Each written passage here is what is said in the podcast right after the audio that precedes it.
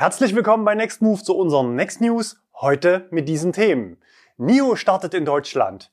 E-Autos als Stromspeicher. BMW i4 patzt beim Sicherheitscheck. Ladetipps für den Sommer und Gewitterwarnung. Tesla will Vorserienfahrzeuge aus Grünheide verkaufen. R-Königschau und Neues von Next Move. Ich verlose unser Auto. Wie ihr den Stromer gewinnen könnt, erfahrt ihr am Ende des Videos. Wir begrüßen auch diese Woche wieder viele neue Abonnenten hier auf dem Kanal. Die Zielmarke von 130.000 zum Sommer ist fast erreicht. Uns fehlen noch ca. 200 Klicks. Wer noch nicht dabei ist, bitte jetzt den Abo-Button drücken. Das würde mich sehr freuen.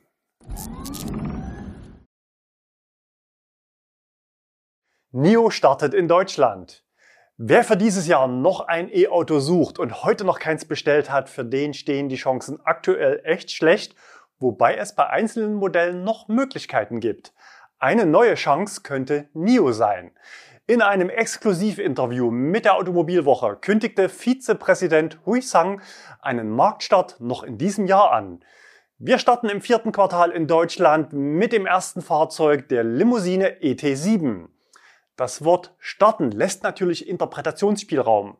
Präsentation und Verkündung des Einstiegspreises oder Bestellbarkeit oder vielleicht sogar schon die ersten Autos für Kunden. Wenigstens das erste Modell für Deutschland ist jetzt klar. Der NIO ET7 war in den vergangenen Wochen auch mehrfach Gast in unserer R-Königschau. Vor allem im Raum München wurde das Fahrzeug häufiger gesichtet. Hier nochmal alle drei Testwagen versammelt in einem Bild, gesichtet von Dominik in Garching bei München. Was aus unserer Sicht gegen eine Auslieferung von ersten Fahrzeugen an Kunden noch in diesem Jahr in Deutschland spricht, ist, dass die aktuellen Testwagen noch nicht mit dem europäischen CCS-Standard ausgerüstet sind, sondern noch mit dem chinesischen GBT-Standard. Chris sendet uns Bilder vom Laden aus Unterföhring, ebenfalls bei München.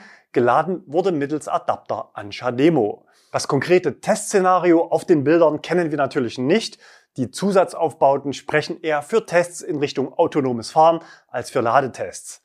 Wobei schnelles Laden zumindest im Heimatmarkt China aktuell nicht ganz so wichtig ist, denn dort setzt NIO auf Akkutausch, leer gegen voll.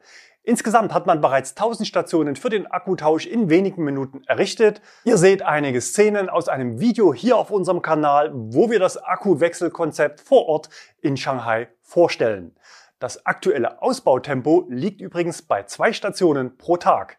Die Vorteile liegen unter anderem darin, dass es schneller geht als eine Vollladung, der Akku zu 100% geladen ist, statt nur 80 oder 90 wie beim Beenden eines Schnellladevorgangs und dass das Nachladen der Batterien in den Stationen bei normalem Aufkommen netzdienlich gesteuert und damit sehr preisgünstig erfolgen kann. Der Nachteil ist, dass der Hersteller eine zusätzliche Infrastruktur nur für die eigene Flotte errichten und finanzieren muss. Die ersten Stationen in Deutschland sollen in Berlin und München gebaut werden. Weltweit hat NIO bereits über 200.000 Autos ausgeliefert. In Europa gab es bisher ein Pilotprojekt in Norwegen. Nach Deutschland sollen dann Niederlande, Schweden und Dänemark folgen. E-Autos als Stromspeicher. Wie schön und einfach die neue Energiewelt sein könnte, haben wir bereits letztes Jahr in einem Video gezeigt. Testweise wurde ein komplettes Einfamilienhaus vom Netz getrennt und aus dem Akku eines Hyundai Ioniq 5 Serienfahrzeugs mit Strom versorgt. Auch der Kia EV6 und der neue Niro EV, der MG Marvel R und der MG5 verfügen über solche Funktionen, VW hat angekündigt, über die CCS-Schnittstelle, also den Schnellladeanschluss der Autos, verschiedene Modelle auf der MEB-Plattform ins Stromnetz einbinden zu wollen.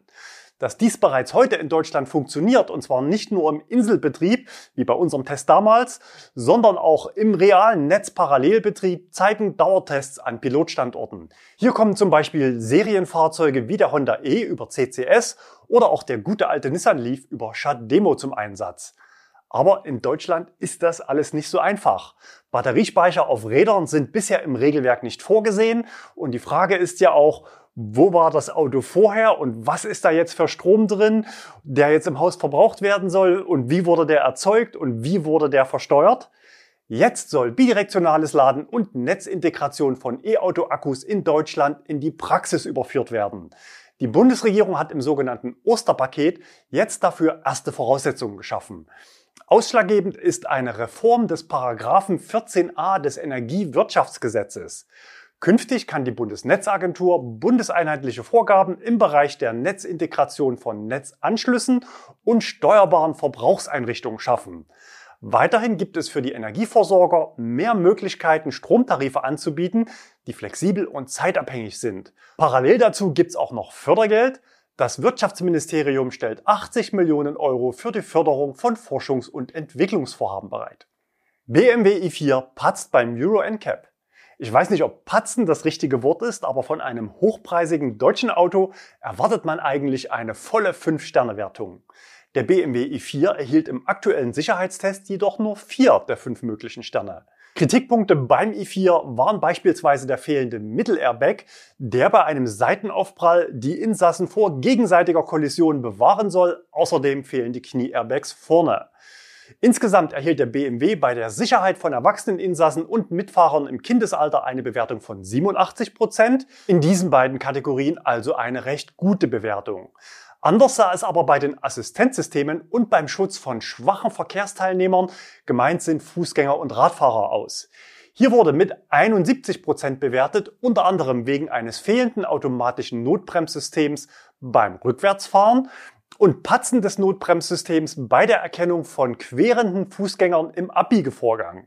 Was bedeutet der Patzer in Zahlen? Für die Assistenzsysteme bekam der i4 das enttäuschende Ergebnis von 64 Prozent.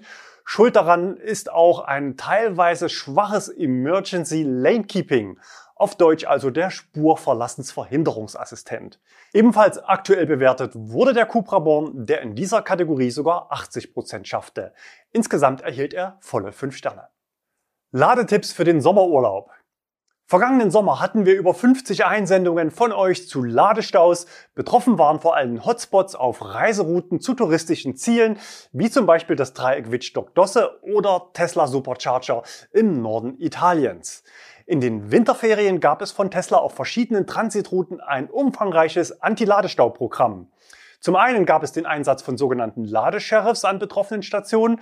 Wir hatten ausführlich in den Next News berichtet. Zum anderen hatte Tesla Dutzende von Ladeparks in Europa in den Nachtstunden von Freitag bis Sonntag auf einen kostenfreien Betrieb umgestellt, um so die Hauptstoßzeiten zu entlasten. Diese Woche landete ein spannender Newsletter von Ionity in meinem Postfach. Ionity ist zwar nicht der größte Anbieter Europas, hat aber als Zusammenschluss von vielen Automobilherstellern eine zentrale Position im Markt. Zum einen ist es das Ziel, Fahrten in ganz Europa zu ermöglichen. Das heißt, eine hohe Abdeckung auf allen wichtigen Reiserouten ist nötig. Zweitens werden häufig Premiumlagen besetzt, das heißt möglichst nah an der Autobahn. Drittens, es gibt kein Powersharing, jedes Auto bekommt seine maximale Ladeleistung. Und viertens gibt es spannende Tarife und Abo-Angebote mit geringen Kilowattstundenpreisen, oft im Bereich von 29 bis 35 Cent. Aber die Ladeparks sind mit im Schnitt vier bis sechs Stationen zur Hauptreisezeit gerne mal am Limit. Auch außerhalb der Ferien kommt es an beliebten Stationen regelmäßig zu Staus, so wie hier bei Otto im April in Himmelkron an der A9. Einer muss warten. Bei Heiko mussten an einem Sonntagnachmittag im April schon fünf Autos an gleicher Stelle warten. Ionity schreibt jetzt im Newsletter, in diesem Jahr sind mehr Elektrofahrzeuge auf Europas Autobahnen unterwegs als jemals zuvor. Das kann vor allem in den Sommerferien zu längeren Wartezeiten an unseren Ladestationen führen. Es folgt die Ionity Stauprognose. Am Wochenende sowie zum Beginn und Ende der Sommerferien kann es an Ladestationen vermehrt zu Wartezeiten kommen. Planen Sie Ihre Ladestops, wenn möglich, schon bevor Sie losfahren und versuchen Sie dabei, die Stoßzeiten zu vermeiden. Ionity hat auch eine Auslastungstabelle für das gesamte Ladenetzwerk Europas für die letzten zwölf Monate veröffentlicht. Man sieht eine leicht erhöhte Auslastung von Freitag bis Sonntag. Aber die Zahlen von 16 bis 18 Prozent sind trügerisch. Denn erstens stehen ja nicht alle Ionity-Lader an gut frequentierten Standorten. Wer eine große Fläche abdecken will, der muss auch unwirtschaftliche Standorte besetzen. Die ziehen die Werte natürlich nach unten. Und zweitens ist das eine Gesamtjahresstatistik und keine Ferienstatistik. Ionity schreibt, idealerweise fahren Sie unsere Stationen früh am Morgen oder am späten Abend an und vermeiden Sie das Wochenende. Die Realität sieht natürlich oft anders aus. Aber Ionity hat noch mehr Tipps auf Lager. Zum Beispiel die eigene App zu installieren. Unsere Ionity-App ist übrigens auch das optimale Backup, falls Ihre RFID oder Ladekarte mal nicht funktionieren sollte. So, so, das könnte natürlich deutlich teurer werden, weil man als Spontanlader dann natürlich die 79 Cent pro Kilowattstunde zahlt. Dann gibt es noch einen heißen Insider-Tipp. Halten Sie den Stecker fest, bis Sie ein klickendes Geräusch aus der Ladesäule hören. Erst dann ist das Kabel eingerastet und Sie können es loslassen. Stecker festhalten? Was ist damit gemeint? Hand auflegen und beten, dass es klappt? Gemeint ist, man soll den Stecker leicht gegen die Ladedose des Autos drücken, vor allem so, dass an der Oberkante des Steckers kein Spalt entsteht. Hintergrund ist, dass die schweren wassergekühlten Ladekabel natürlich eine gewisse Last auf die Steckverbindung bringen. Je nach Fahrzeug und Parkposition kann das dazu führen, dass die oberen beiden kleinen Kommunikationskontakte im Stecker nicht zueinander finden. Und ganz wichtig, nicht aufgeben, wenn es mal nicht sofort klappt. Falls der Ladevorgang nicht startet oder Probleme bei Ihrem Zahlungsvorgang auftreten, kontaktieren Sie einfach unseren Kundenservice. Also erst mehrfach probieren und wenn es nicht klappt, anrufen. Auch für Nutzer von, sagen wir mal, kleineren Autos hat Ionity noch einen Hinweis. Bedenken Sie, nicht jedes Elektrofahrzeug kann das volle Potenzial von Schnellladesäulen nutzen. Falls das bei Ihrem E-Auto der Fall sein sollte, nutzen Sie lieber eine andere Ladesäule in der Nähe. Der Fairness halber muss man natürlich hinzufügen, dass dieser Hinweis auf eine Stausituation beschränkt ist. Insgesamt sind die Hinweise im Newsletter aber hilfreich und verständlich. Zwei persönliche Tipps habe ich noch für euch. Sofern das Navi eures Autos den Status des angesteuerten Ladeparks nicht oder unzuverlässig anzeigt, dann macht unterwegs den Faktencheck. Am besten die Mitfahrer mal eine Stunde vorher checken lassen, ob die Ladestationen entlang der Route überhaupt in Betrieb sind und zweitens, wie viele gerade frei oder belegt sind. Wenn eine Stunde vorher schon alles voll ist, dann behaltet die Station im Auge und plant gegebenenfalls um. Gerade wenn ihr eine Ankunft mit sehr wenig Restreichweite plant, dann ist so ein Vorabcheck besonders wichtig. Und als zweites, nicht an der Klimaanlage sparen im Sommer, um Reichweite zu schinden. Der Effekt ist vernachlässigbar und wenn es im Auto zu warm ist, wird man schneller müde. Ich habe natürlich auch mit anderen großen Betreibern über das Thema Ladestau gesprochen. Auch dort werden Staus erwartet, insbesondere in Autobahnlagen mit wenigen Ladepunkten pro Ladepark. Ionity trifft es aber vermutlich am stärksten wegen der erwähnten Sonderfaktoren, in vielen Ländern verfügbar, attraktive Abopreise, Top-Lagen und bei hoher Nachfrage einfach zu wenig Ladepunkte. Ich oute mich an dieser Stelle auch als Abokunde. Diesen Samstag sind zwei Ladestops geplant, beide auf heißen Reiserouten. Vielleicht sieht man sich ja. Aber einen Trumpf hat Ionity dann diese Woche noch auf Facebook ausgespielt. Wir hatten ja berichtet, dass einige Stationsbetreiber die Nutzung ihrer Schnelllader bei Gewitter verbieten, zum Beispiel hier total. Nach unserer Einschätzung ist das aber eine Ausnahme. Zumindest Ionity hat klargestellt, dass man die Station auch bei Gewitter nutzen kann. Technisch ist es also möglich. Natürlich sollte man die Allgemeinverhaltensregeln für Gewitter beachten und bei richtigen Unwetterwarnungen möglichst nicht draußen rumlaufen oder draußen rumfahren. Die Autobild titelte diese Woche übrigens nicht ganz so unrecht, wir brauchen einen Ladeknicke. Grundlage war ein viermonatiger Praxistest des Chefreporters Andreas May.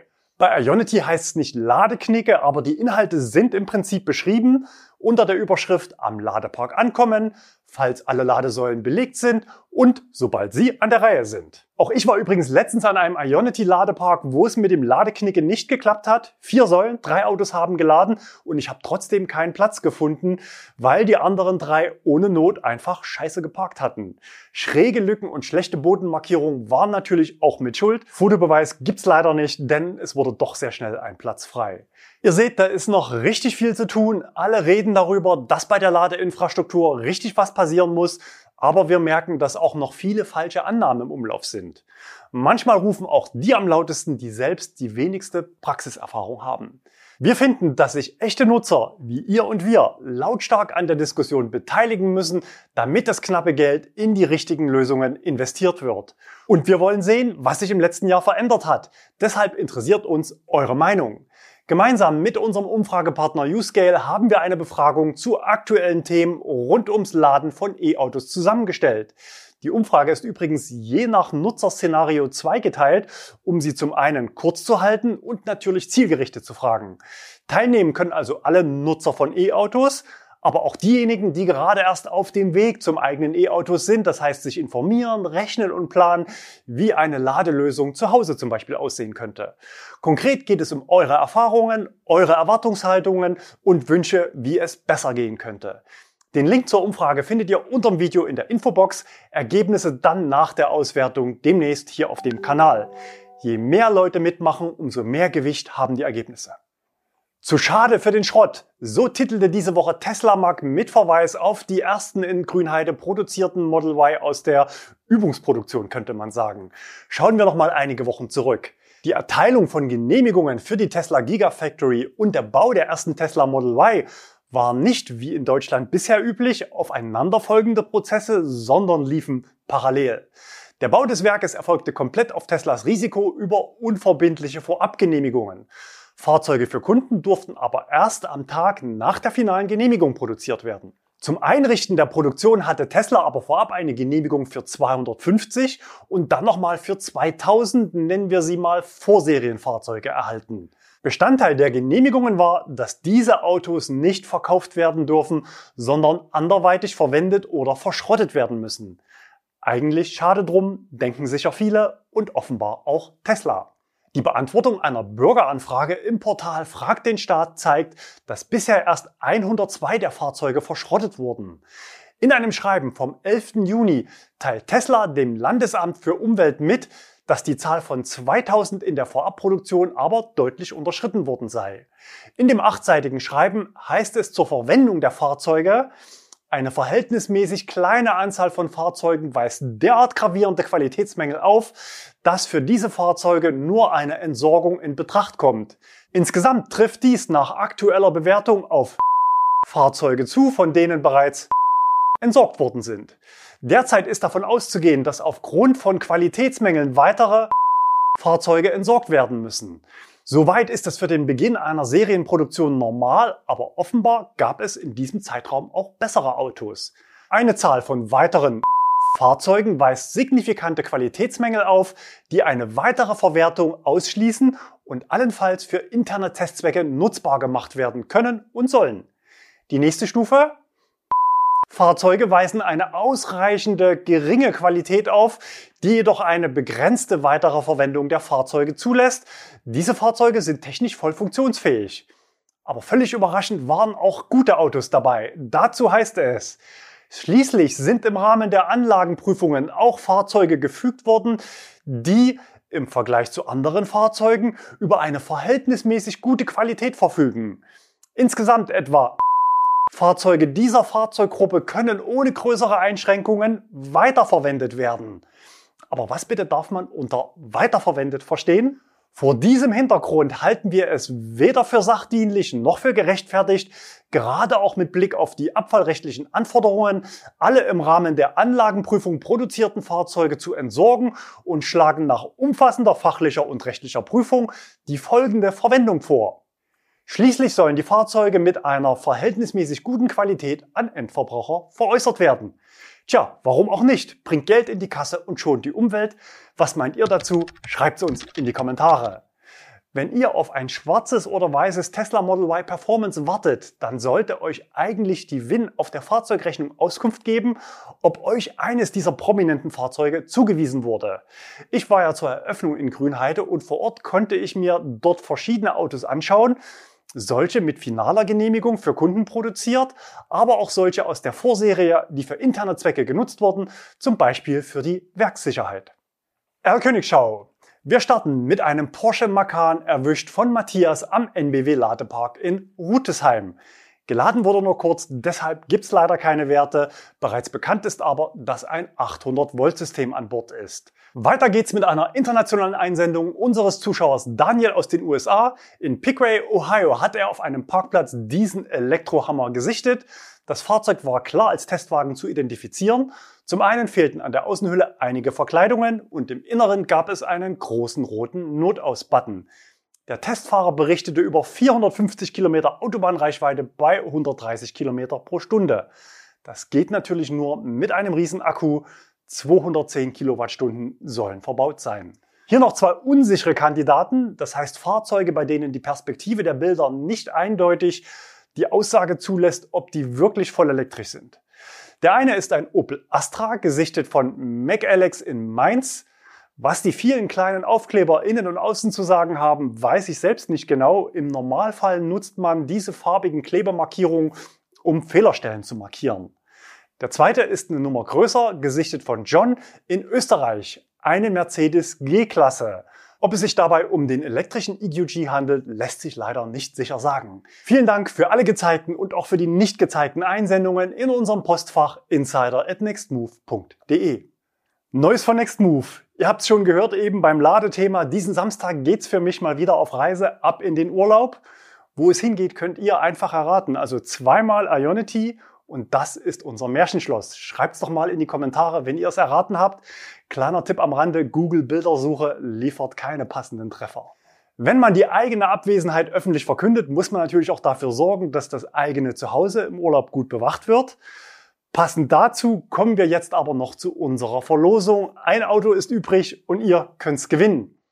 Der Rechtsweg ist natürlich sowieso ausgeschlossen und es gibt eine ganze Reihe von Bedingungen, die für die Teilnahme einzuhalten sind, nämlich folgende.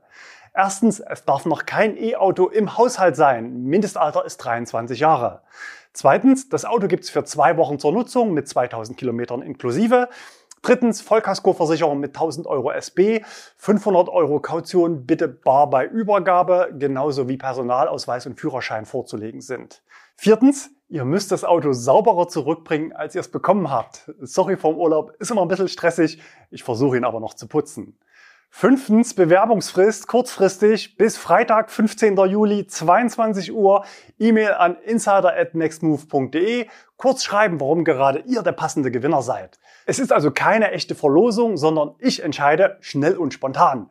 Und mitmachen können wegen des Termins natürlich nur die Zuschauer, die unsere News immer gleich früh am Freitagabend anschauen. Das freut uns immer besonders, weil es auch gut für den YouTube-Algorithmus ist. Sechstens, der Gewinner wird dann bis 23 Uhr von mir per Mail benachrichtigt und ich sende auch gleich einen kurzen Mietvertrag mit.